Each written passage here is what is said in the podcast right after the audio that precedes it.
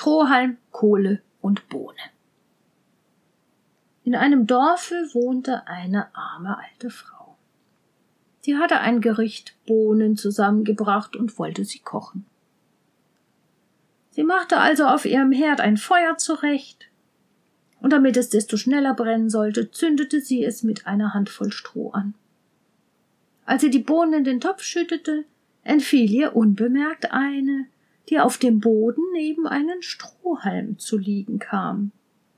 Bald danach sprang auch eine glühende Kohle vom Herd zu den beiden herab. Da fing der Strohhalm an und sprach Liebe Freunde, von wannen kommt ihr her? Die Kohle antwortete Ich bin zu gutem Glück dem Feuer entsprungen, und hätte ich das nicht mit Gewalt durchgesetzt, so war mir der Tod gewiss. Ich wäre zu Asche verbrannt. Die Bohne sagte Ich bin auch noch mit heiler Haut davon gekommen, aber hätte mich die Alte in den Topf gebracht, ich wär ohne Barmherzigkeit zu Brei gekocht worden wie meine Kameraden. Wäre mir denn ein besser Schicksal zuteil geworden?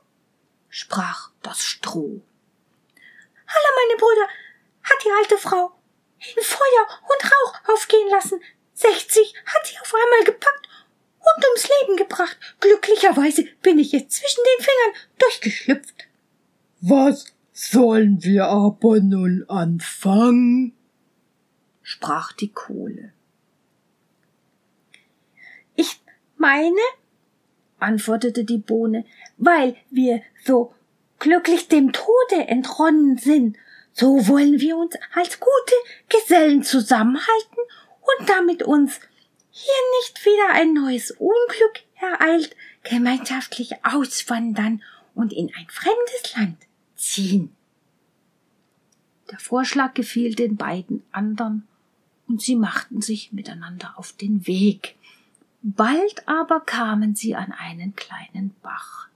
Und da keine Brücke oder Steg da war, so wussten sie nicht, wie sie hinüberkommen sollten.